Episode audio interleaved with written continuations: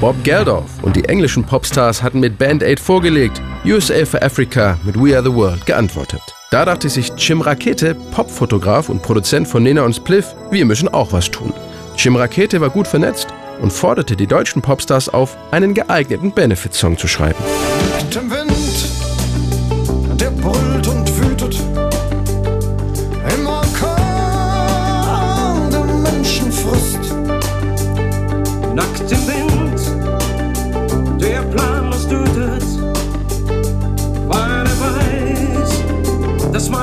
Vergisst. Ich war zu der Zeit in Schladming in Österreich mit meinem ersten Sohn und meiner damaligen Frau und ich trug den Severin äh, die ganze Zeit immer in, in so einem Tragetuch warm eingemümmelt durch die Gegend und hatte aber gleichzeitig auch die Bilder von dieser Hungerkatastrophe immer im Kopf und das war so ein Spannungsfeld, wo ich dachte, dieses Spannungsfeld, das musste beschreiben, da muss ein Song raus werden. Labyrinth unvorstellbar, eiskalter Höllenlavastrom, der keine Gnade kennt, nur zuschlägt, der selten zögert, nie verschont. Als dann diese Aufforderung kam, diesen Song zu schreiben, habe ich mir ans Werk gemacht und auch versucht, da eine Musik dazu zu machen. Die war aber wohl nicht so grandios. Nackt im Wind, der brüllt und wütet, im Orkan der Menschen frisst. Nackt im Wind, der planlos tötet,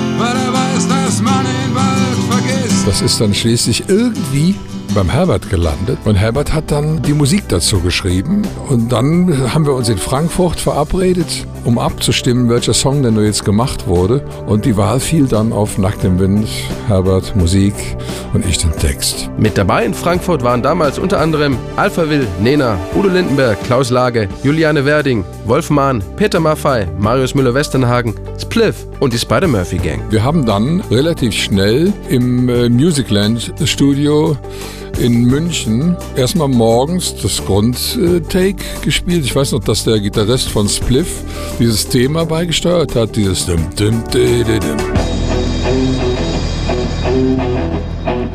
Und nach und nach alle lungerten in diesem Studio rum und jeder hat seinen Teil gesungen und sind auch alle da geblieben bis zum Schluss. Nackt im Wind, der brüllt und wütet, im Orkan der Menschen frisst.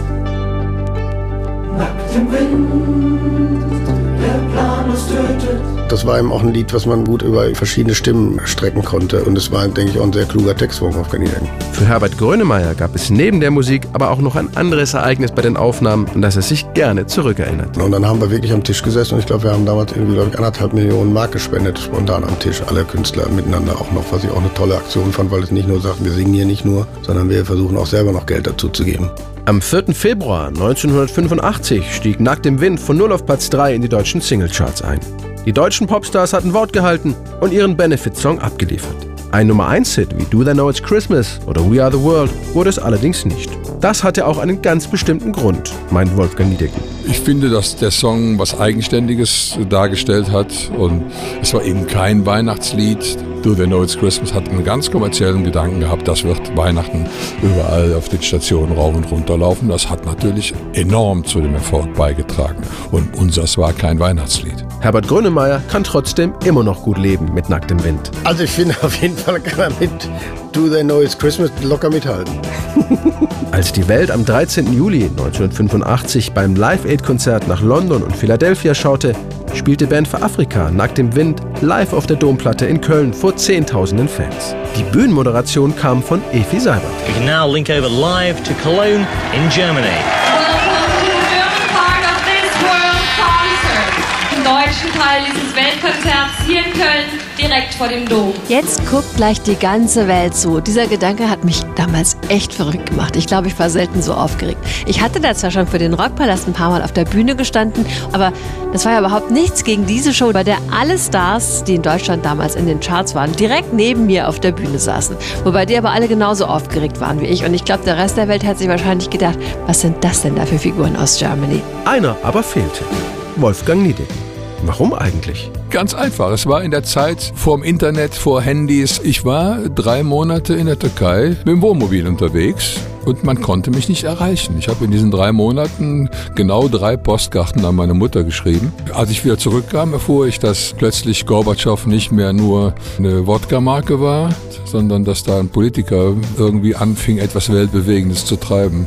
Boris Becker trat in mein Leben und Heinrich Böll war gestorben und Live Aid war ohne mich vonstatten gegangen. Den Part von Wolfgang Niedecken übernahm damals übrigens Klaus Lage. Das ist wunderbar, den Klaus mag ich auch.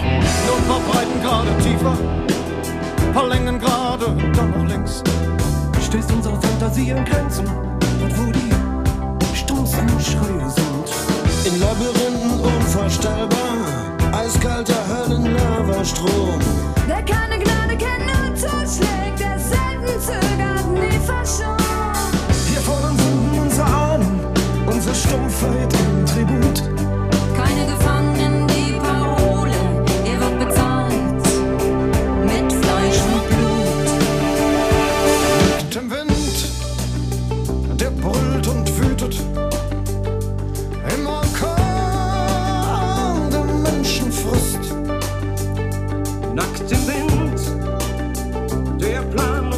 Planlos tötet, weil er weiß, dass man ihn schnell vergisst.